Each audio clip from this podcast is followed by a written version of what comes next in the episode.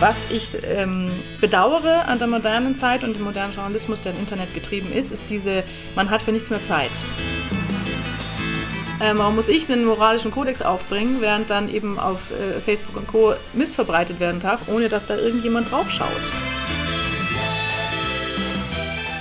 Auch Deutsche unter den Opfern. Diese Schlagzeile, die liest man oft, aber nur in Deutschland. In Österreich zum Beispiel liest man nämlich Österreicher unter den Opfern und in der Schweiz sind es über, wenig überraschend die Schweizer. Medienmacher, Journalisten, Redakteure können nicht wissen, was richtig ist oder falsch. Sie sind eben keine Fachexperten für alles und jedes, aber sie entscheiden, was wichtig ist, was nicht. Und was uns näher ist, ja, den Österreichern die Österreicher, den Deutschen die Deutschen, das ist eben wichtig.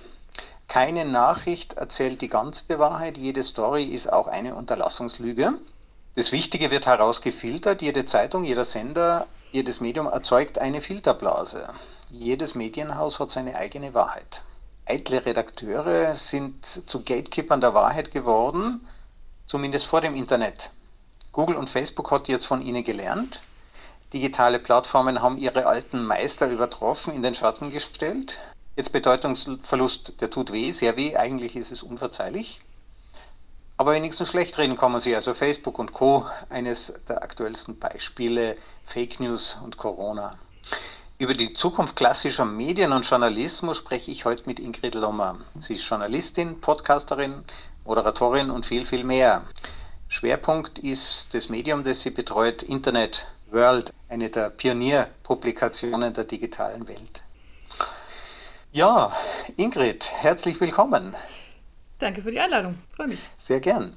Ähm, warum bist du Journalistin geworden? Das, ähm, die Frage ist eigentlich, das ist so eine klassische Frage, die man immer kriegt bei dem Job. Und die klassische Antwort ist, äh, weil, man, weil ich nichts anderes kann. Die Wahrheit ist, ähm, weil ich neugierig bin und der Journalist ähm, die Lizenz zum Neugierigsein hat. Also äh, der Leitspruch, der, ich habe ja auch irgendwo auf meiner Webseite geschrieben, let me through, I'm a nosy person. Ja, das äh, heißt einfach, ich bin neugierig und als Journalist darf ich überall hingehen. Die meisten Türen öffnen sich mir normalerweise. Ich darf Fragen stellen. Ich kriege nicht immer Antworten, aber ich darf sie stellen und mich dann vielleicht dann an dem erfreuen, was nicht gesagt wird. Das ist ganz toll für neugierige Menschen und das bleibt auch so und das, hat sich auch tatsächlich mit dem Internet nicht verändert. Vieles andere an dem Beruf schon. Also neugierig die Welt zu entdecken, ist das Journalismus oder was ist Journalismus? Geht es mehr um Wahrheit? Geht es mehr um Wichtigkeit? Man sagt ja auch, if it bleeds, it leads. Also wenn es blutet, dann kommt es auf die Titelseite. Ja, ähm, hast du ja schon schön gesagt. Ne? Also Wahrheit ist ja nun so eine Sache. Was ist Wahrheit? Das ist so ein ganz alter Spruch, ja, der gilt heute mehr denn je. Ähm, wenn man fünf Leute fragt, kriegt man mindestens sieben Wahrheiten, äh, zu, also zur gleichen Geschichte. Und am Ende ist es natürlich schon so, dass der Journalist der, oder auch der Blogger oder wer auch immer sich verbreitet über ein Thema einen Blickwinkel wählt, ähm, aus dem heraus er schreibt. Entweder einen Blickwinkel oder eine Zielgruppe, die er ansprechen will, ähm, die man ganz anders bedient, je nachdem, ähm, ob es jetzt in meinem Fall zum Beispiel, ich mache sehr viel Fachjournalismus für Leute aus der digitalen Welt, die muss ich natürlich anders aufklären über zum Beispiel Rezensionsbetrug auf Amazon als äh, Kunden, die auf Amazon einkaufen. Die haben ganz andere Fragestellungen. Dementsprechend ähm, gibt es nicht die eine Wahrheit, sondern es muss die Wahrheit sein, die, ähm, die deine Leser interessiert, die vielleicht auch dich selbst interessiert, ganz wichtig. Dementsprechend, nee, es ist nicht die Suche nach Wahrheit, sondern vielleicht ist es eher die Suche nach den richtigen Fragen.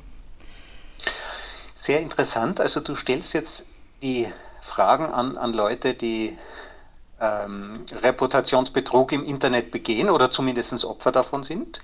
Äh, äh meistens Opfer, weil die Leute, die den Betrug begehen, die wollen ja nicht mit mir reden. Also da kann man es probieren, aber äh, das ist so ein Punkt von, da stellt man Fragen und man kriegt keine Antworten. Meistens gehen sie nicht mal ans Telefon. Also die Perspektive der Unternehmen ist, sie sind Opfer des Reputationsbetrugs, begehen auch manchmal Reputationsbeschönigung. Ähm, Erklärst du deinen Lesern denn auch, wie man seine Reputation unter Anführungszeichen in den Griff bekommt, also etwas besser macht, als sie vielleicht wirklich ist? Ähm, naja, also ich äh, muss mich, ich halte mich an das, was ähm, erlaubt ist und was ethisch vertretbar ist. Das heißt, bei mir kriegt man natürlich keine Anleitung dazu, wie man jetzt seine äh, mit Blackhand-Methoden seine, seine Internet-Rezessionen zusammenkauft oder am besten noch eine Linkliste zu den vielen, vielen Plattformen, die es dafür gibt. Dafür braucht man mich nicht. Ja. Ähm, was passiert, wenn man sowas macht? Ja, also man kriegt den Amazon-Account gesperrt gesperrt ähm, oder man kriegt vielleicht auch eine Unterlassungsklage oder was auch immer. Man kriegt Berichte von Händlern, die davon betroffen sind ähm, und man kriegt natürlich schon Infos dazu, wie man sich ansonsten, also wie man umgeht mit einer schlechten Rezension. Es muss ja nicht immer was Falsches sein. Ja? Also manchmal kann ja auch eine Rezension drinstehen von einem, ähm, von einem Kunden, der äh, die Bedienungsanleitung nicht lesen konnte und deswegen übelsten Mist ausschüttet über dem Händler. Muss man ja auch nicht immer alles so hinnehmen, wie es da steht. Und dann kann man durchaus drüber reden, wie geht man mit sowas um? Wie verbessert man seine, seine Reputation mit legalen Mitteln? Also ja, auch das ist eine verschiedene Lesart des gleichen Themas.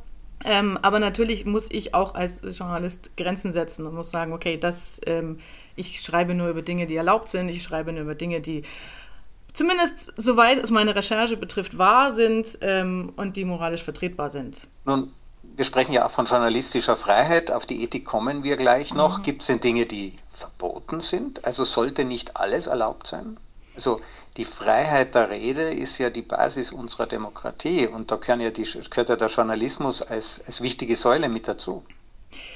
Ja, das ist natürlich eine interessante Frage. Ne? Ähm, worüber schreiben wir alles und worüber schreiben wir nicht? Ich habe letztens habe ich eine spannende Umfrage gelesen. Tatsächlich ähm, ging es auch um Medien und deren Bedeutung für die Gesellschaft.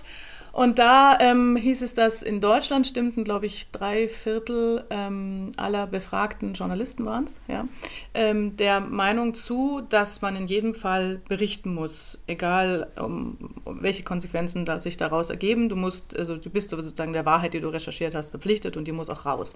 In Österreich und in der Schweiz waren das nur zwei Drittel aus welchen Gründen auch immer. Da überwog er, äh, also zumindest ein großer Teil, hat sich viel mehr Gedanken gemacht darüber, was man mit der Berichterstattung anrichtet. Also ähm, nehmen wir mal, ja, nehmen wir mal Corona zum Beispiel. Ja? Ähm, tue ich der Sache gut oder schlecht?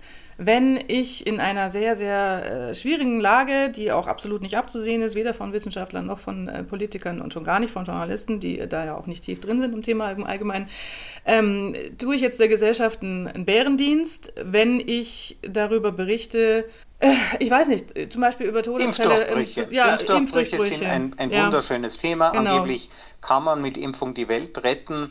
Ich bin geimpft, bald kommt äh, die dritte Impfung. Ich war kürzlich in Nigeria, also ich habe auch eine Gelbfieber, also eine richtige Impfung, nicht so diese Vasal-Corona-Impfung, äh, sondern das war dann auch nochmal eine richtige Impfung, mhm. habe ich gemacht. Ähm, dennoch es gibt Menschen, die haben Schwierigkeiten damit und die würden vielleicht jetzt bekommen, die das Argument, ja, die, die Impfung, ja, die Impfung funktioniert ja gar nicht. Ja, genau. Da ist die Frage. Klar, tue ich jetzt der Gesellschaft einen Bärendienst, wenn ich jetzt darüber berichte, dass es Impfdurchbrüche gibt. Ich halte diese, diese Diskussion für ähm, überflüssig, vor allem in der modernen Zeit, weil es kommt doch eh raus. Also egal was passiert in der Welt. Früher oder später wird jemand darüber berichten. Ja, das, das hatten wir jetzt hier kürzlich in, in, Deutschland mit der Affäre um den Herrn Julian Reichel. Ähm, Natürlich kommt es raus. Ja? Da hat der, der Verlagsleiter von äh, den Journalisten, die das rausgefunden haben, hat ihnen im Endeffekt einen Maulkorb auferlegt und ihnen gesagt, nein, ihr dürft darüber nicht berichten, das könnte so schlecht aussehen. Ja, so ein Blödsinn.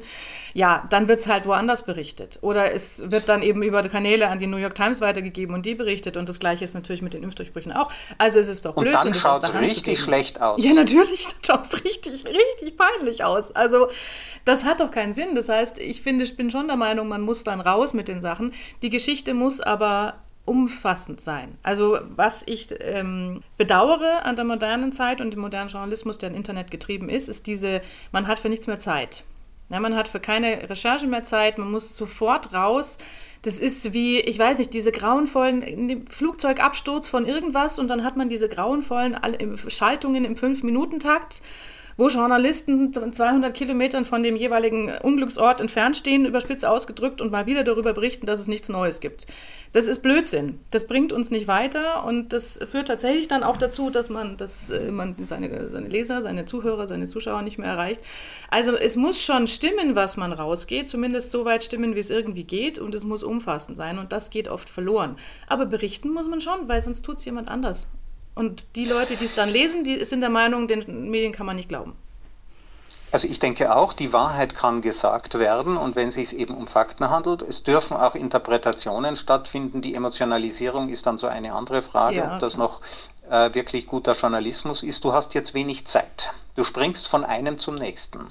Es kommt dieses Thema und jenes. Man hat mal untersucht, äh, gibt es äh, ähm, eine Studie in den USA und ist in Japan dann auch nochmal bestätigt worden. Wir haben da so einen antingulären frontalen Kortex, der ist ähm, zuständig für moralische Entscheidungen und der wird bei Menschen kleiner, die ständig hin und her springen. Mhm. Die trainieren ihren moralischen Muskel nicht mehr, weil sie zu wenig Zeit haben, in der Tiefe darüber nachzudenken. Okay. Mag vielleicht ein Grund sein, warum viele Journalisten schlecht gelaunt sind. Aber wenn ich keine. Zeit habe, ja, wenn ich keine Zeit habe. Ja.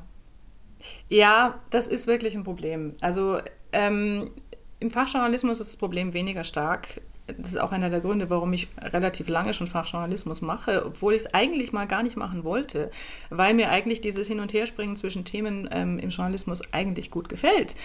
Also in meinen Anfangstagen habe ich beim Radio gearbeitet und dann hast du einen Tag einen Bericht gemacht über Nachwuchsmangel in der Feuerwehr und das nächste Mal hast du eine 100-jährige Tennisspielerin interviewt und dann über ein Nachwuchsprojekt in, keine Ahnung. Spannend. Aber jetzt Bericht schreibe ich schon seit, glaube ich, fast 15 Jahren über Onlinehandel und seit sicher sechs Jahren konzentriere ich mich nochmal auf einen Aspekt eines Aspekts, nämlich auf Online-Plattformen. Also ich werde immer mehr zum Spezialisten in meinem Thema und kann dementsprechend auch viel tiefer darüber berichten und habe dann auch nicht dieses Problem, dass ich erstmal eigentlich drei Tage recherchieren muss, bevor ich ein Thema einschätzen kann. Ja, dadurch, dass ich tief im Thema bin, kann ich jetzt, wenn mir irgendwas entgegenkommt, relativ schnell einschätzen aus der Erfahrung heraus. Das ist interessant, das ist nicht so interessant. Da, mir fallen sofort drei bis vier wichtige Leute ein, die man dazu dringend mal fragen sollte. Also ich habe das Thema im Griff. Das ist natürlich bei ähm, Journalisten, die einen breiteren, äh, ein breiteres Thema bespielen, überhaupt nicht so. Und auch das hat man zum Beispiel in Corona gemerkt. Plötzlich haben ganz viele Leute ähm, über Gesundheitsthemen schreiben müssen, die überhaupt keine Ahnung haben von Medizin. Ähm, und das ist dann schwierig. Also da kommen, also gerade bei komplexen Themen ist es wirklich schwierig. Vor allem, wenn dann selbige Leute nicht die Zeit haben, sich einzuarbeiten. Ich bin schon der Meinung, dass, dass es zum Berufsbild eines guten Journalisten gehört, sich in ein Thema, von dem er keine Ahnung hat, einzuarbeiten und die richtigen Fragen zu stellen. Das ist unser Job. Ähm, aber man braucht eine Zeit dafür. Und die gibt es nicht mehr. Ähm, die wird auch nicht mehr bezahlt, muss man einfach sagen. Und was auch überhaupt nicht mehr bezahlt wird, ist quasi diese reine Recherchezeit. Dieses, ich arbeite mich wirklich in ein Thema ein und verstehe dann was davon und schreibe vielleicht gar nicht sofort was drüber oder mache sofort einen Radiobericht drüber, ähm, sondern vielleicht irgendwann später. Oder ich habe einfach mal einen Hintergrund angesammelt, den ich irgendwann mal brauchen kann. Das bezahlt dir heute kein Mensch mehr. Das ist wirklich ein Problem. Okay, also die Tiefe und die Zeit. Mhm. Und äh, du hast natürlich Experten. Ja. Du fragst dann ja auch jemanden, jetzt, ich bin selber Experte, ich weiß also, was von Leuten wie mir zu halten ist. Wie geht's dir denn mit denen? Da gibt es nämlich so viele davon und jeder sagt was anderes. Ja, das, ähm, da gibt es den guten alten Spruch, äh, where's the money? Also um einen, einen Experten einzuschätzen, muss man sich immer überlegen, was ist dessen Agenda? was will der von mir? Weil wenn der mit mir redet, will der ja was von mir. Der will, der redet ja nicht mit mir. Also es gibt Leute, die sind tatsächlich mediengeil, die stellen sich vor jede Kamera und haben wahnsinnig Spaß daran. Dann wollen sie davon Bestätigung. Okay. Manche wollen Einfluss, manche, also gerade so äh, Business-Influencer, die wollen Einfluss, die wollen an mich ran, damit sie eine Reichweite generieren oder eine Bedeutung im Markt. Dann gibt es Leute, die wollen natürlich im Endeffekt ein bisschen kostenlose Werbung für sich, ihr Unternehmen und ihr Produkt ist alles ähm, legitim, weil jeder hat eine, eine, Agenda im Leben und jeder will irgendwas vom anderen. Ist auch in Ordnung, weil man muss halt wissen, was, finde ich. Und dann kann man so einen Experten auch einschätzen. Und dann ist es am besten, man sucht sich Experten, die unterschiedliche Agenten haben ja, ähm, und sucht die sich zusammen für ein Thema. Dann kriegt man einen relativ umfassenden Blick. Aber auch das geht natürlich nur dann, wenn man sich mit dem Thema gut auskennt. Sonst findet man die richtigen Leute nicht. Jetzt spezielle Form der Experten sind ja die Whistleblower. Wir erleben jetzt ja gerade äh, die äh, Facebook-Whistleblowerin, die mhm. Frances Haugen. Mhm. Äh, sie sagt, das Unternehmen Facebook, die Plattform, stellt äh, Profit über die Sicherheit der Nutzerinnen und Nutzer. Ist eigentlich unlogisch, denn sie wollen ja Werbe, Werbung verkaufen und Mark Zuckerberg argumentiert für mich relativ gut nachvollziehbar, sagt er, glauben Sie wirklich, wir wollen, äh, unsere Kunden wollen, dass ihre Werbung neben Hate-Botschaften erscheinen. Äh, aber man tut sich ja da äh, besonders schwer einzuschätzen. Da kommt jemand neu, der behauptet etwas, äh, der behauptet, der gibt ein Geheimnispreis. Ähm, ist man da nicht in der Versuchung, die eigenen Vorurteile zu bestätigen, indem man sagt, ja, Facebook und meine, der arme Mark Zuckerberg, der kommt ja nicht mehr raus aus dieser Geschichte. Ja, der könnte jetzt der beste Mensch der Welt werden, ähm, trotzdem sein Image hat er ruiniert. Ähm, werden dadurch nicht auch die klassischen Vorurteile bestätigt? Also sicherlich. Also grundsätzlich ist es so, dass ähm, Journalisten sind in der Regel ähm, antihierarchisch veranlagt. Ja? Also wir sehen einen großen Mann oder eine große Frau, ein großes Unternehmen und äh, also die meisten von uns und haben dieses unstillbare Bedürfnis, am Stuhl zu sägen.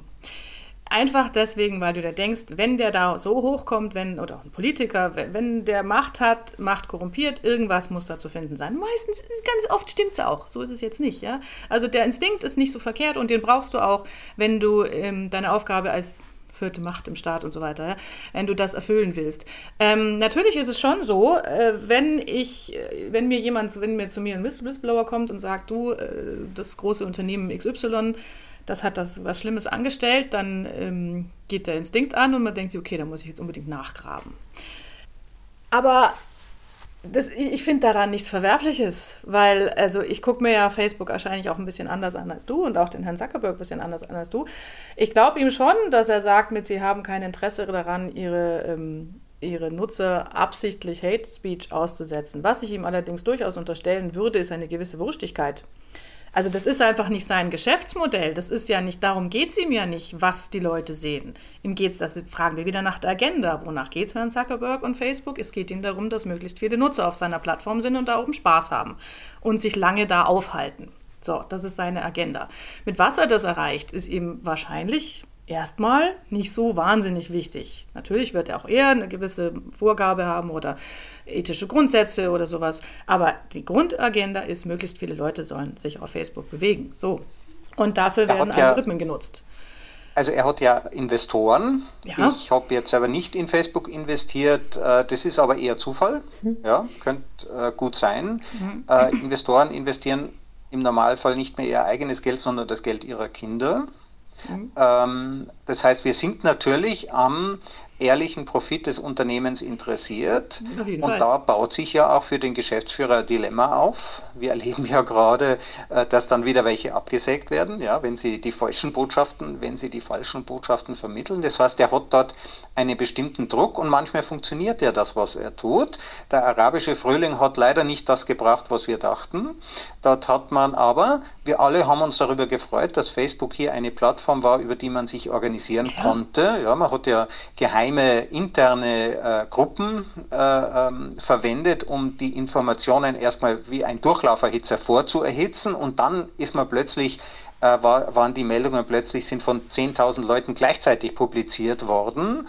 Das hat den arabischen Frühling ja mit ausgelöst. Genau Fall. die gleiche Methode haben sich die Russen angeguckt und mit genau dieser Methode haben sie ähm, haben sie den amerikanischen Wahlkampf beeinflusst. Ja. Und jetzt ist ja die spannende Frage, ich habe hier eine Technik, die eignet sich für Gut und Böse. Wollen wir dem, von dem Mark Zuckerberg verlangen, dass er zum Hüter von Gut und Böse wird, zum Hüter von Wahrheit oder nicht? Wollen wir, dass der Mark Zuckerberg Journalist wird? Ja, aber wer denn sonst? Also jetzt zu sagen, mit, ähm, mit Facebook wurde viel Gutes in der Welt erreicht, das ist für mich Whataboutism. Ja, also nur weil diese Technik sich auch fürs Gute einsetzen lässt, heißt es ja nicht, dass sie immer fürs Gute eingesetzt wird und dass man ab sofort alles Schlechte, wofür sie eingesetzt wird, nicht mehr kritisieren darf. Also ich kann auch nicht sagen, keine Ahnung, Atomkraft bringt echt gute ähm, energetische Werte, viel besser als äh, erneuerbare Energien und deswegen darf ich nie wieder über Hiroshima schimpfen. Das ist jetzt mal sehr überspitzt ausgedrückt. Ähm, genau, also ich darf darüber nicht. schreiben, dass ja. die Junta in äh, so, äh, ähm, ähm, die Rohingyas ja, sind ja wirklich Opfer von solchen Kampagnen geworden mit der gleichen, Menschen sind da gestorben, ja, mhm. durch Kampagnen auf Facebook, ja. aufgehetzt, nicht nur, ich meine, äh, ähm, man muss natürlich sagen, Facebook teilt keine Messer aus und keine Waffen. Nein. Ja. Ähm, dennoch, äh, Dissidenten, für die ist Facebook oder andere, wir müssen uns nicht an dem alleine festhalten, ähm, YouTube zum Beispiel ähm, äh, Präsident Putin sagt, YouTube muss sich in den USA an die Gesetze halten. Die Gesetze in Russland schreiben vor, dass Demonstrationen, demokratisch, bei uns demokratische Demonstrationen illegal sind in Russland. Das sagen die Gesetze. Mhm. YouTube muss sich nicht nur in den USA an die Gesetze halten, sondern auch an unsere. Also auch Schurkenstaaten haben Gesetze welchen Ausweg lassen wir den Betreibern von solchen Plattformen, wenn wir sie plötzlich äh, zum Herrscher über, über Wahrheit und, und Wichtigkeit machen?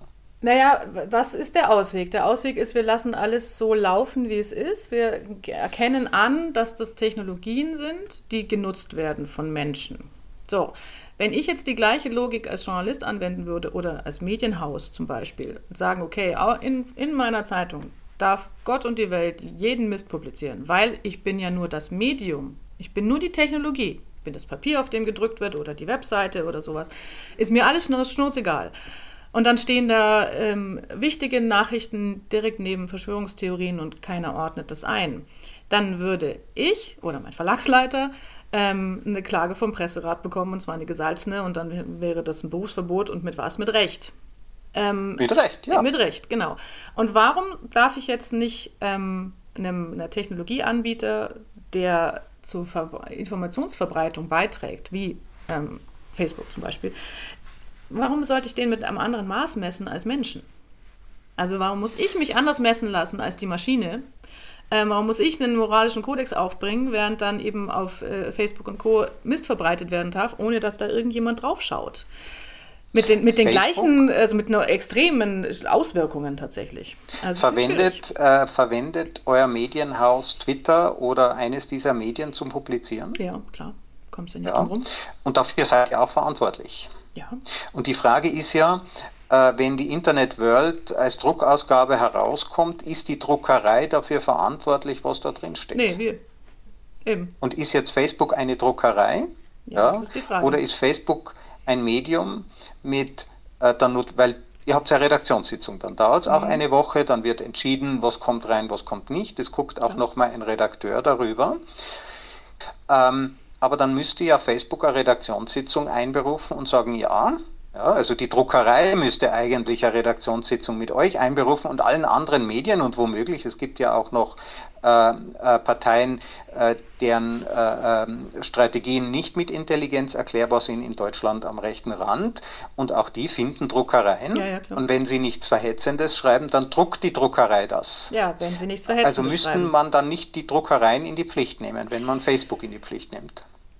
Ich finde das ein bisschen schwierig, den Vergleich, denn die Druckerei ähm, spricht mit, mit echten Personen. Ja, die haben alle ein mhm. Impressum, die haben eine Adresse, die haben eine E-Mail-Adresse und im Zweifelsfall kann bei der Adresse die Staatsanwaltschaft klopfen und kann sagen, so, mhm. was sie da übrigens geschrieben haben, ist übrigens volksverhetzend. Ähm, ist natürlich schwierig, wenn auf Facebook jemand äh, veröffentlicht, den du nicht nachvollziehen kannst. Also wer ist das denn jetzt? Hinter was für einem Profil versteckt er sich? Was für ein Fake-Profil ist es da eigentlich, was Zeug von sich gibt? Und solange das nicht, ähm, und ich finde schon, dass wenn Facebook schon sagt, wir sind nur die Druckerei, dann müssten sie zumindest wissen, genau wissen, mit wem sie Geschäfte machen. Ähm, wer bei ihnen publiziert. Also wenn du, von den Banken verlangt man das jetzt. Also mhm. wir kennen das gerade im Umfeld von Bitcoin, Know Your Customer. Ja. Das heißt, wenn ich ein Bankkonto eröffnen will, da steht der Verdacht dahinter, dass ich Geldwäsche damit mache oder Erpressungen oder was auch immer, dann muss ich mich ausweisen. Auch in der digitalen Welt erfolgt dann ein Prozess, wo ich meinen Pass äh, in die Kamera halten mhm. muss, wo ich vielleicht noch eine Rechnung, ich muss die Rechnung von meinem Energie ähm, zeigen, damit ja. die prüfen können, gibt es da eine vernünftige Rechnungsadresse. Ich muss mich also als Person ausweisen. Wenn das geschieht, würdest du dann sagen, dann ist Facebook sozusagen eine Druckerei. Wir müssten natürlich von deiner Druckerei auch verlangen, dass sie einen Pass nimmt, bevor du Daten dorthin schickst. Aber wenn wir das erreichen würden, äh, dass wir jeden Einzelnen nachweisen können, dann wäre eigentlich Facebook die Druckerei und das Medium ist immer die Person, die eben was publiziert, vielleicht auch eine Gruppe, aber man macht ja nicht einen direkten Unterschied zwischen dem einzelnen Journalisten, der heute halt als Facebook das nimmt, aber eben sein eigenes Medium ist. Ich müsste das durchdenken. Ähm, wenn du zum Journalisten sagst, ähm, sag mir mal eine Lösung, bist du meistens an der falschen Adresse. Denn das ist nicht, ne, es ist einfach so, ist nicht unser, ist nicht unser Business, unser Business ist Fragen stellen. Ich, war, ich, hab, ich erinnere mich da mal an eine, eine schöne Diskussion mit einem, ähm, mit einem Kontakt von mir, mit dem ich regelmäßig telefoniere aus meiner Branche.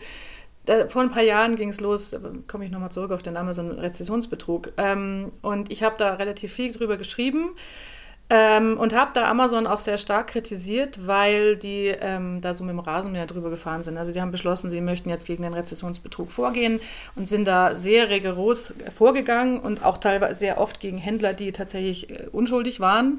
Und es gab einfach keinerlei ähm, Systeme, wie man so ein bisschen genauer prüfen kann, genauer hinschauen kann, hat der Händler jetzt wirklich was angestellt oder nicht. Gab auch keine Möglichkeit, wie gesperrte Händler sich verteidigen konnten zum Beispiel. Die wurden dann halt einfach rausgekickt und das war es erledigt, was natürlich hieß für die oft kompletter Zusammenbruch der Existenz, ja, wenn du halt hauptsächlich auf Amazon verkaufst. So, also bin ich da relativ über sie hergefallen, habe auch den einen oder anderen Kommentar geschrieben, habe mich da auch reingefressen und viel recherchiert. Und dann habe ich mit diesem, hat mich der Kontakt mal angerufen, der wiederum gute ähm, Verbindungen zu Amazon hat und meinte mit, ich soll nicht so gemein sein, weil ähm, die Technologie ge gebe halt momentan nicht mehr her. Und was würde ich denn verlangen? Also ähnlich, was du mich jetzt fragst, was wäre denn deine Lösung?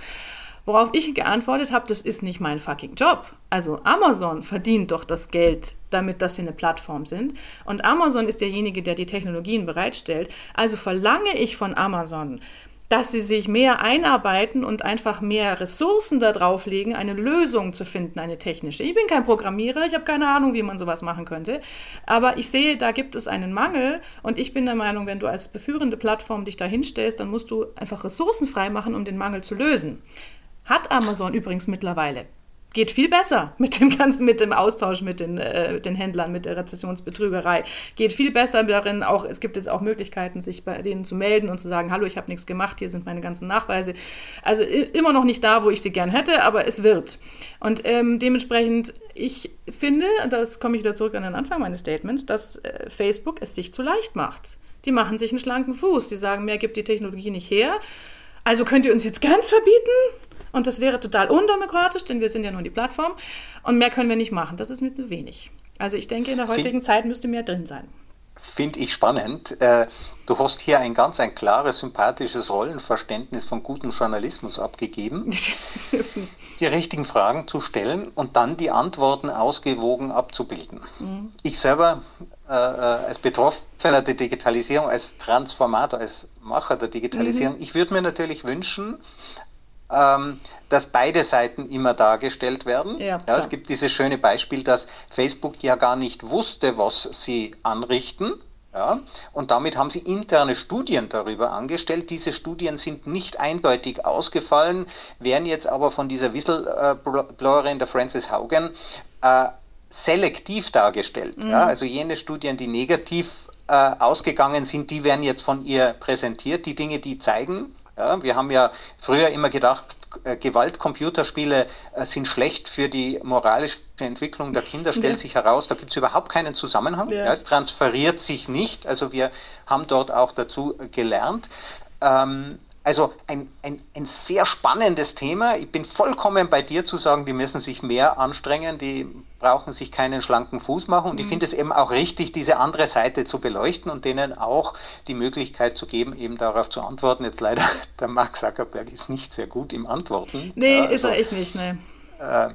Die Frage ist eben, ob ein Mensch, der keine Gefühle im Gesicht ausdrücken kann, ob der deswegen ein schlechter Mensch ist. Das ja. andere Thema, das andere Thema, das du angesprochen hast, Mark Zuckerberg ist mächtig. Und es gibt die Lust der Journalisten, am, am Stuhl der Mächtigen zu sägen. Mir hat einmal ein Kollege erzählt, ein Bauunternehmer sagt er, ja, am Anfang wird man von den Journalisten äh, ähm, äh, hochgeschrieben. Ja, das heißt, es gibt tolle Berichte, man ja. startet und der New Star, ja, damit sie einen am Ende schlachten können. Denn je höher die Fallhöhe ist, ja, umso spannender ist das. Äh, Andererseits ja. ist vollkommen klar, Macht korreliert mit Korruption. Ja. ja. also Macht ist nur eine andere Seite von Korruption. Korruptionsfreie Macht geht gar nicht. Ja, also wir mit, mit dem Auto haben wir den Autounfall erfunden und mit der Macht haben wir die Korruption erfunden. Damit ist auch vollkommen klar, da gibt es etwas. Und jetzt wird das auch gesucht und wir finden es überall. Ja, denn Macht, wir, wir, wir verwenden Macht, um unsere Gesellschaft zu stabilisieren. wenn man überall Korruption findet, und das finde ich jetzt die, du hast gesagt, die vierte, dritte, vierte, die vierte Macht Leute. im Staat, mhm. die Medien, ähm, destabilisieren die Medien die Gesellschaft? Also da muss ich jetzt sagen, ähm, da fällt mir auch was ein, worüber ich kürzlich mal einen Kommentar geschrieben hatte, mit dem ich wirklich viel Spaß hatte. Ich weiß nicht, ob du das mitbekommen hast, war so ein kleiner Hiccup in der deutschen Start-up-Szene. Da gab es einen, ach, irgendwie Bundesbeirat von Start-up-Gründern, äh, die, die äh, dem Wirtschaftsministerium zugeordnet waren ähm, und eigentlich den Wirtschaftsminister beraten sollen in Sachen Start-up-Förderung. Und die haben dann so ein Positionspapier ähm, veröffentlicht, das eigentlich kein Mensch gelesen hat, weil es irgendwo auf den untersten Seiten des äh, Wirtschaftsministeriums vor sich hinrottete, bis es ein Journalist ausgepackt, ausgegraben hat. Ähm, und da drin haben die sich, also da war zum Beispiel die, die Geschäftsführerin von Amorelli dabei und noch ein paar andere durchaus bekannte ähm, Gesichter. Man soll die Medien Medien an die Kantare nehmen. Ja, das genau, ja. hast du gelesen. Ne? Und da haben sie ähm, ja, sich so wunderbar verbreitet darüber, dass die, wie gemein die Medien sind. Ja? Also die, die, die schreiben die Startup-Branche runter und die sorgen dafür, dass sie keine Investments bekommen und überhaupt. Und ich habe mir das durchgelesen und hatte wirklich unfassbar viel Spaß beim Schreiben des Kommentars, weil ich mir dachte, also um einen berühmten deutschen Torwart zu zitieren, Eier, wir brauchen Eier. Weißt du, also wenn du dich nach draußen begibst und wenn du ein Unternehmen gründest und wenn du dich als Experte inszenierst oder eben als Berater des Wirtschaftsministeriums, dann musst du es doch aushalten, dass mal jemand nachfragt, wie, wie gut deine Finanzierung ist, zum Beispiel oder nachfragt, ob das Produkt, das du da gerade unglaublich hypst mit wahnsinnig tollem Storytelling, ob das wirklich was Neues ist oder ob einfach nur alter Wein in neuen Schläuchen. Also das muss man doch abhaben können. Und ich finde auch eben, wenn der Unternehmer sagt, mit, man wird hochgeschrieben, damit man dann abgesägt werden kann. Also das, äh, da ist jetzt ein bisschen zu viel ähm, Verschwörungstheorie drin. Die Zeit haben Journalisten nicht. Also dass sie über Jahre ein Unternehmen hochschreiben, damit sie es dann runter machen können. Wir, wir müssen ja auch von irgendwas leben. Aber ähm, aber ja, also ich, ich habe wahnsinnig Spaß daran, ähm, wenn ich auf einer Bühne zum Beispiel stehe und Leute interviewe und, ähm, und ich stelle eine Frage und ich merke so richtig mit, ja, Volltreffer.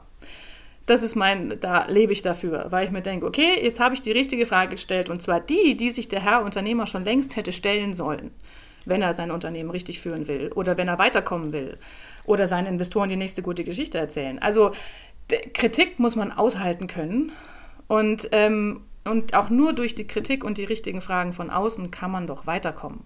Also eigentlich müsste sich das gegenseitig befeuern, statt dass man sich denkt, mit jetzt habe ich, äh, jetzt hat jemand die, die Fragen gestellt, die, von denen ich hoffe, sie hätte keine, keine würde sie stellen und deswegen kriege ich mein Investment nicht. Ja, dann habe ich vielleicht das Investment nicht verdient. Das glaube ich auch. Also Fragen muss man aushalten, auch Kritik muss man aushalten. Ja. Schließlich geht es in einer funktionierenden Gesellschaft um die Eigenverantwortung eines Einzelnen. Ja, der äh, äh, Luhmann, der, äh, Niklas Luhmann, der große deutsche Soziologe, hat ja mal gesagt, Verantwortung kann man nicht teilen, nur Verantwortungslosigkeit. Es gibt nur geteilte Verantwortungslosigkeit. Darum ist es wichtig, dass jeder um Rechenschaft gebeten wird und dass man auch äh, die, diese Rechenschaft äh, dann eben abgeben kann und mal schluckt ja, und sich dann vielleicht äh, fürs nächste Mal eine bessere Frage stellt. Ja. Jetzt hast du äh, angesprochen, Journalismus muss ja auch davon leben. Ja. Und die Zeit wird immer kürzer, ähm, die man hat, um zu recherchieren. Wir sehen auf der anderen Seite aber ein Phänomen von neuem Journalismus, von diesen sogenannten YouTubern. Mhm.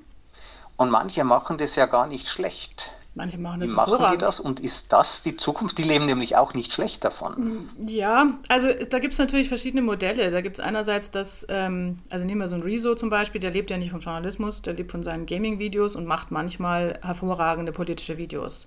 Die allerdings also auch Rezo ist ein YouTuber, der ist auf diesem Kanal aktiv, ja. der schaut sich Spiele an, kommentiert, ist quasi Computerspiel, Sportkommentator, wenn man ja, so genau. will. Und jedes, vor jeder Wahl zerstört er mal die CDU und die anderen Parteien. Ist denn sowas solide? Ist das guter Journalismus? Also da bin ich, da stehe ich, glaube ich, auf einer anderen Position als viele von meinen Kollegen, weil ich finde ja. Also ich gucke mir den mit, mit Begeisterung an ähm, und äh, gucke mir auch immer sein Quellenverzeichnis an und denke mir manchmal, Mai, den Aufwand, den der Junge da betreibt für diese Videos, den würde ich mir von dem einen oder anderen Brennpunkt auch mal wünschen. Ähm, weil der natürlich echt tief gräbt und lange sucht und sowas und wirklich viel, viel liest. Und natürlich hat er an der Agenda und natürlich ist es nicht ganz falsch, was ihm andere Journalisten, gerade politische Journalisten vorwerfen, dass er ähm, schon einen gewissen Bias in eine Richtung hat. Also jetzt zum Beispiel das neue Videos über ähm, Korruption in der Politik, da hat er sehr viel über die CDU gesch äh, geschimpft und sehr wenig über andere Parteien, wobei man halt auch leider einfach sagen muss, dass Korruption halt in der CDU öfter vorkommt als in anderen Parteien, ist halt leider so. Zumindest die, die man aufgedeckt hat. Ähm, die Wahrnehmung davon, vielleicht verstecken ja, es die anderen. Ja, ja vielleicht sind die anderen geschickter, das kann natürlich auch sein. Aber ähm, also natürlich hat er ein Bias und natürlich hat er auch eher eine Agenda. Das ist halt das Schwierige daran. Seine Agenda ist ja nicht, nicht als ähm, unabhängiger Journalist zu berichten. Seine, seine Agenda ist, seine eigene Generation A zu politisieren und B in eine gewisse Richtung zu beeinflussen. Dementsprechend muss man ein Politikkommentator, wenn ja, man so will. Genau, also man muss es with a grain of salt nehmen. Ja, also äh, natürlich muss man sich klar sein, dass die Geschichte hinter seinem Video weitergeht und dass es auch da verschiedene Wahrheiten gibt. Aber ich meine, er ist ein junger Mann und Jung, wenn man jung ist, dann ähm, sind die vielen Wahrheiten, die es gibt, eingeschränkt. Also da ist es ein bisschen einfacher, finde ich. Äh, grau wird es erst später. Ähm, also das ist das eine Modell, das ähm, interessant ist und das ist aber, wie du sagst, eher ein Kommentator als ein Journalist. Ähm, und als Kommentator ist er sehr wertvoll für die Gesellschaft und auch gerade sehr wertvoll für die ähm, Politisierung der Jugend. Der Jugend. Ähm, dann gibt es natürlich andere, nehmen wir eine, eine MIT ja, ähm, von MyLab, die ähm, lebt von dem Beruf des Wissenschaftsjournalisten, den sie auf herausragende Art und Weise ins Video getragen hat. Ähm, da steckt auch wahnsinnig viel Aufwand dahinter, also in deren Videos. Natürlich hat die als, als äh, promovierte Chemikerin äh, die entsprechende Basis, aber trotzdem, also was die da lesen und an Studien reinziehen, das ist schon Wahnsinn. Ähm, aber nun hat die natürlich, also die hat sicherlich nicht in den ersten Jahren von MyLab gelebt. Ja, das ist, die hat dann sicherlich in den ersten Jahren wahnsinnig viel Arbeit damit äh, gehabt und ähm, einfach Spaß daran an der Sache oder vielleicht auch ein gewisses Sendungsbewusstsein, weil es einfach wenig guten Wissenschaftsjournalismus gibt, leider. Ähm, und sich gedacht, sie macht es jetzt besser. Aber da musst du halt dann auch Jahre durchhalten, bis du eine gewisse Reichweite erreichst, die du dann auch monetarisieren kannst, was ihr jetzt gelungen ist, worüber ich mich sehr freue. Aber ähm, ja, das, sind, das Problem an diesem YouTube-Journalismus ist so ein bisschen, da kommen einzelne Stars hoch, die toll sind, aber äh, äh, ob das jetzt eine, also ob das wirklich dafür reicht, dass man eine vierte Macht im Staat macht, die alle Aspekte der Gesellschaft abdeckt, ich weiß nicht. Also du brauchst halt sie immer. Erreicht, sie erreicht zumindest eine, ähm, ich gehöre zu ihrer treuen äh, zu ihrer treuen äh, Gefolgschaft. Da gibt es noch Breaking Lab, ähm, das ich äh, super finde und viele andere auch, aber die, und kurz gesagt, ja, das sind mhm. wirklich die, die, die uh, Top-Highlights. Äh, die sind ja nochmal, also unglaublich recherchiert jedenfalls und die Mai hat ja ein ganzes Redaktionsteam. Man kann sich gelegentlich die Weihnachtsfeier anschauen, dann sieht man mal, mhm. da sitzen vier oder fünf Leute dahinter, die das alles recherchieren, pflegen und tun. Das heißt, die hat sich über die Jahre hinweg äh, ihr eigenes äh, Rechercheteam aufgebaut, also ihre eigene Mitarbeiterschaft. Ja, für dich ist es ja anders. Äh, du machst ja mittlerweile alles selber, bis du musst wenigstens nicht die Druckerpresse bedienen. Ja, aber äh, der, der, Journalist äh, ist ja jetzt plötzlich für alles zuständig, oder? Ja, also ich, ähm, ich schreibe online und print, ich ähm, äh, moderiere ganz viele auf Bühnen live, aber auch äh, ich mache Videos, ich mache Podcasts, die muss ich dann zumindest grob auch schneiden. Also für den Feinschnitt haben wir ähm, von der Redaktion hier jemanden, der sich darum kümmert. Aber ähm, ja, es ist schon eine Menge drin. Wofür ich mich, worum ich mich nicht kümmern muss, was jetzt zum Beispiel einzelne Blogger da noch tun müssen, ist, ist Marketing. Da bin ich ganz froh drum, bin ich echt schlecht drin.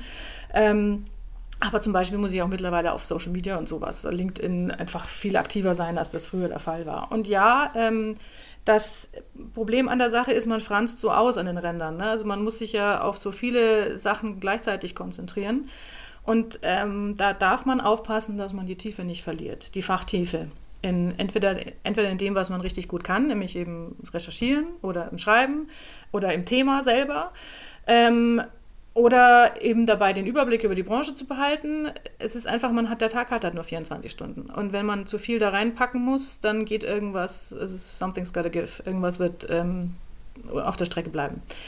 Und äh, das sehe ich schon als Problem an, ja. Das ist tatsächlich, und der Trend ist ja interessant, ne? Also so YouTuber wie Mai, äh, die bauen ein Team auf und verbreitern sich eher und auch tatsächlich, oder andere junge Medien, die merken, es läuft jetzt richtig gut, die verbreitern sich und die etablierten Medienhäuser, die bauen eher immer noch weiter ab und bauen ab und bauen ab und legen auf den Journalisten, der jetzt dann zurückbleibt in der Redaktion, immer noch mehr Arbeit.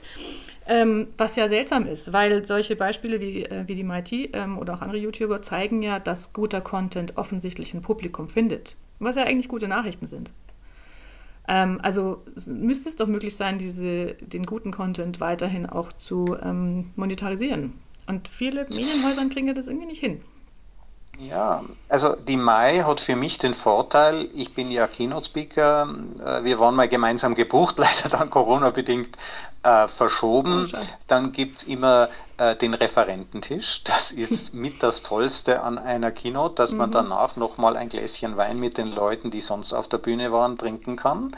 Und dann lernt man sich auch näher kennen. Ähm, aber auch für alle anderen. Die Mai ist eine Person, die steht für ihre eigene Qualität, die haftet auch dafür, die stellt sich auch hin, wenn sie mal einen Fehler gemacht hat. Es mhm. geht ja, Wissenschaft heißt ja nicht, dass man keine Fehler macht, ja, sondern äh, dass man Aussagen macht, die überprüfbar sind. Und die prüft sie dann auch und da geht sie auch darauf ein und niemanden fällt ein Stein aus der Krone, wenn er etwas dazugelernt hat. Das macht sie ähm, und damit ähm, funktioniert, das ist eine, eine Person, die ist für mich authentisch. Ein Medienhaus, nehmen wir die Bildzeitung, das ist vollkommen anonym. Ja, da kommen die Redakteure ja. und die gehen auch mal wieder, manchmal freiwillig, manchmal nicht so ganz. Ähm, Braucht es nicht dieses zusätzliche persönliche Vertrauen? Ja, ich merke das ja selber auch. Also einfach dadurch, dass ich mich jetzt sehr lang in meiner kleinen Branchenwelt bewege, so langsam wissen die Leute, wer die Lommerin ist. Ja, ähm, langsam hat man auch den Eindruck, dass sie dann, dass man von mir eine gewisse Qualität erwartet in meinem Feld. Ähm, das, und man kriegt einen Vertrauensvorschuss. Das ist schön, einerseits, weil natürlich fangen dann mehr, also es reden mehr Leute mit dir, es wird, du wirst auch eher ernst genommen. Du tust dir zum Beispiel viel leichter dabei, wenn du ähm, ein Podium besetzen musst auf einem Event oder sowas, weil du halt Leute dann direkt anrufen kannst und dann sagen, ja gut, also zu Frau Laumer setze ich mich aufs Podium.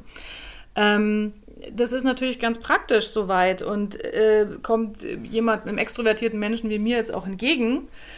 Ähm, ich bin aber nicht sicher, ob ich die Entwicklung gut finde. Da muss ich noch ein bisschen drüber nachdenken. Weil ja, du sagst einerseits, ähm, äh, gibt man dann dem, den Informationen, die man so raushaut, eine zusätzliche Vertrauensebene, dadurch, dass man der Person vertraut und dann zusätzlich noch den Inhalten. Andererseits, ah, ich kenne so viele Leute und ich treffe auch so viele Leute, gerade bei mir in der Digitalbranche, die so gut darin, die, die menschlich so gut sind und die halt leider Gottes total inkompetent sind. Also das Ausstrahlen von, von menschlicher Freundlichkeit oder von, von Charisma hat ja nichts zu tun mit äh, Kompetenz oder mit Aussagekraft oder mit Relevanz. Nehmen wir wieder den Herrn Zuckerberg, den keiner mag, weil er keine Mimik hat. Deswegen ist er ja kein schlechter ähm, IT-Ingenieur sozusagen oder Plattformbauer. Ähm, also, oder ich kenne auch eine Menge Kollegen, die sind zum Beispiel einfach introvertiert, wenn, denen kannst du nichts Schlimmeres antun, als die auf eine Bühne zu stellen. Deswegen sind die trotzdem sehr kompetent. Also, ich weiß nicht, ob ich das mag, dass man Fähigkeiten ähm, wie Schlagfertigkeit, ähm, Bühnenpräsenz, tatsächlich auch Optik, weil das wird halt auch immer wichtig. Ich meine, die Mighty ist halt nebenbei auch einfach eine schöne Frau. Das sollte keine Rolle spielen, tut es aber in unserer visuellen Welt. Und will ich denn, dass solche ähm, Elemente einer Persönlichkeit, die ja jetzt mit dem Inhalt nichts zu tun haben, ähm, dass die sich auf die Bedeutung des Inhaltes auswirken? Und das, eigentlich mag ich das, glaube ich, nicht. Aber ich weiß auch nicht so recht, wie man, ich glaube nicht, dass man da so schnell wieder wegkommt von. Also wir sind jetzt natürlich eine videogetriebene Gesellschaft geworden, eine YouTube-getriebene Gesellschaft. YouTube sozusagen als die Leitdruckerei, mhm. im Nicht-Leitmedium in, in meiner Lesart. Ähm, dahinter Andererseits, ich habe ein paar wirklich coole Autoren und wenn der was publiziert, das lese ich. Ich habe keine Ahnung, wie der aussieht. ja. Ich glaube, es gibt auch diese äh, Welt, es gibt diese Dinge und dann ähm, einen Anarchisten zum Beispiel, der David Gräber, von dem gibt es ganz wenig äh, Videos. Ähm, und äh, aber ich lese dann auch seine Kritiken. Eigentlich mhm. lese ich am liebsten die Kritiken. Ja, denn an den Kritikern, dort wo die Kritiker mit ihrer Kritik scheitern, dort fängt ja die Wahrheit des Autors an. Ja. Und ich finde es äh, immer total spannend, ähm, ich, ich gucke mir YouTube-Videos an, die meiner Meinung widersprechen. Das habe ich mir wirklich angewohnt. Also ich versuche nicht nur das zu bestätigen, was mhm. ich eh schon weiß. Ja, ist auch wichtig, damit man äh, seine eigene Kompetenz richtig einstufen kann. Aber ich gucke mir vor allen Dingen an von Leuten, die das Gegenteil sagen. Und wenn deren Argumente nicht überzeugend sind, erst dann kann ich mir wirklich sicher sein. Ja, wobei das ja dann auch sehr mit der Person zusammenhängt denke ich auch wieder. Also ob du grundsätzlich die Person, die was ganz anderes erzählst, schätzt, ähm, dann bist du eher bereit, ihren Argumenten zuzuhören. Also wenn du, wenn du die Person sowieso nicht magst, dann bist du sehr schnell dabei, die einfach ähm, zu vernachlässigen. Das ist menschlich.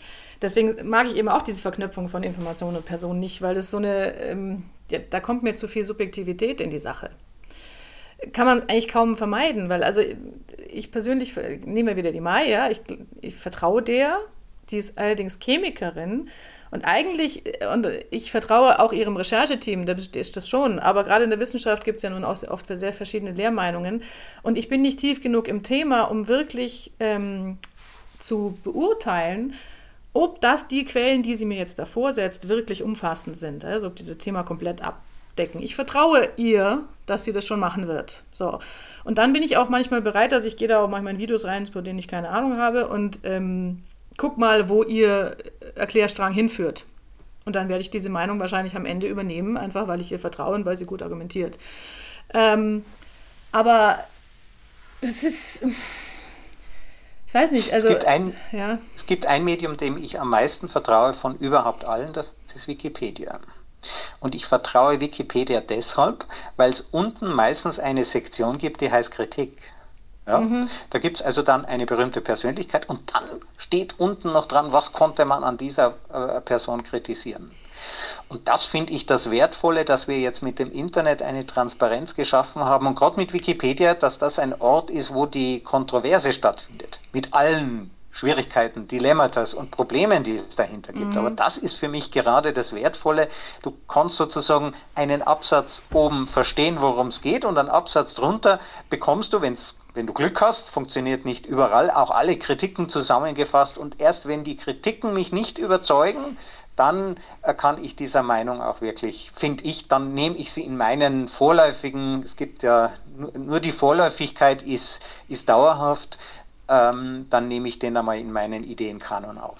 Also die Intelligenz der Crowd, ja, lustig, weil also wenn meine Söhne anfangen jetzt für die Schule irgendwas auf Wikipedia zu recherchieren, dann sage ich immer dazu mit nicht nur Wikipedia, ja? Oder schau dir mal die Vor Links an. Der Lehrer liest das, das auch und wenn ja, ja, die genau. sehr nahe an Wikipedia ist, fällt auf, ja. Aber ich sage es ihnen auch aus, ähm, aus meinem eigenen Beruf heraus, weil ich immer sage, mit, also beachte die Quelle und schau, wo es hingeht. Ähm, deswegen äh, finde ich, also vielleicht da zum Schluss noch den einen Punkt, äh, eine neue Entwicklung schon im Journalismus ist die Bildung von Redaktionsnetzwerken. Ähm, also wir haben da zum Beispiel die Deutsche, die sich zusammengesetzt hat mit vielen anderen Journalisten, um die Panama Papers aufzudecken. Oder äh, eben Digital hat auch so ein Redaktionsnetzwerk. Und solchen Sachen vertraue ich mittlerweile tatsächlich am meisten, weil ich mir da denke, okay, da kommen eine Menge Journalisten zusammen, die ausgestattet sind mit Zeit und dem nötigen Geld für so eine Recherche und die keinen festen Abgabetermin haben. Das heißt, die kommen dann raus mit der Geschichte, wenn sie wirklich das Gefühl haben, sie ist zu Ende recherchiert. So da kommen richtig gute Sachen bei raus. Und deswegen bin ich auch nicht so dafür, dass man jetzt sagt, das muss alles an eine Person geknüpft sein. Mir ist es viel lieber, das ist an einen ganzen Pool von Leuten geknüpft, die alle an der gleichen Sache arbeiten ähm, und die auch hoffentlich unterschiedliche Meinungen haben, unterschiedliche politische, persönliche Positionen, die sich dann gegenseitig ausgleichen in dieser Recherche. Und da kommen dann coole Sachen bei raus. Ähm, also von sowas würde ich mir auch tatsächlich mehr wünschen. Das, sind, das ist vielleicht so ein bisschen die Weiterentwicklung von der Wikipedia-Idee. Ja? Du hast da auch eine Menge Leute, die zusammenarbeiten an einem Artikel und sich streiten und widersprüchliche Meinungen bringen und so. Ähm, und das jetzt übertragen auf Journalismus. Äh, funktioniert natürlich besonders gut in diesen investigativen Sachen, die sehr aufwendig sind. Ähm, aber da, das, das finde ich, ist eine gute Entwicklung, ähm, die hoffentlich weitergeführt wird. Und die mir eigentlich auch lieber ist als dieser total personalisierte Journalismus, der immer damit lebt und stirbt, dass der richtige Mensch gerade am richtigen Ort ist. Finde ich sehr schön. Du hast ein sehr schönes Spannungsfeld aufgemacht. Ich habe heute sehr viel gelernt. Ingrid Lommer, vielen herzlichen Dank, äh, dass du da warst. Wir haben uns über YouTube unterhalten, wir haben uns über Wahrheit unterhalten, die neuen Formen des Journalismus von YouTube bis in Netzwerken. Journalismus hat definitiv eine Zukunft, braucht auch eine Zukunft, weil wir eben die neugierigen Menschen machen. Manche sagen ja, die Neugierde ist es, was uns zum Menschen macht. Damit ist ja der Journalist der prototypische Mensch. Ingrid, vielen Dank, dass du dabei warst. Es hat mir sehr viel Spaß gemacht. Danke dir. Diese Folge wurde präsentiert von Auf Wellenlänge www.aufwellenlänge.de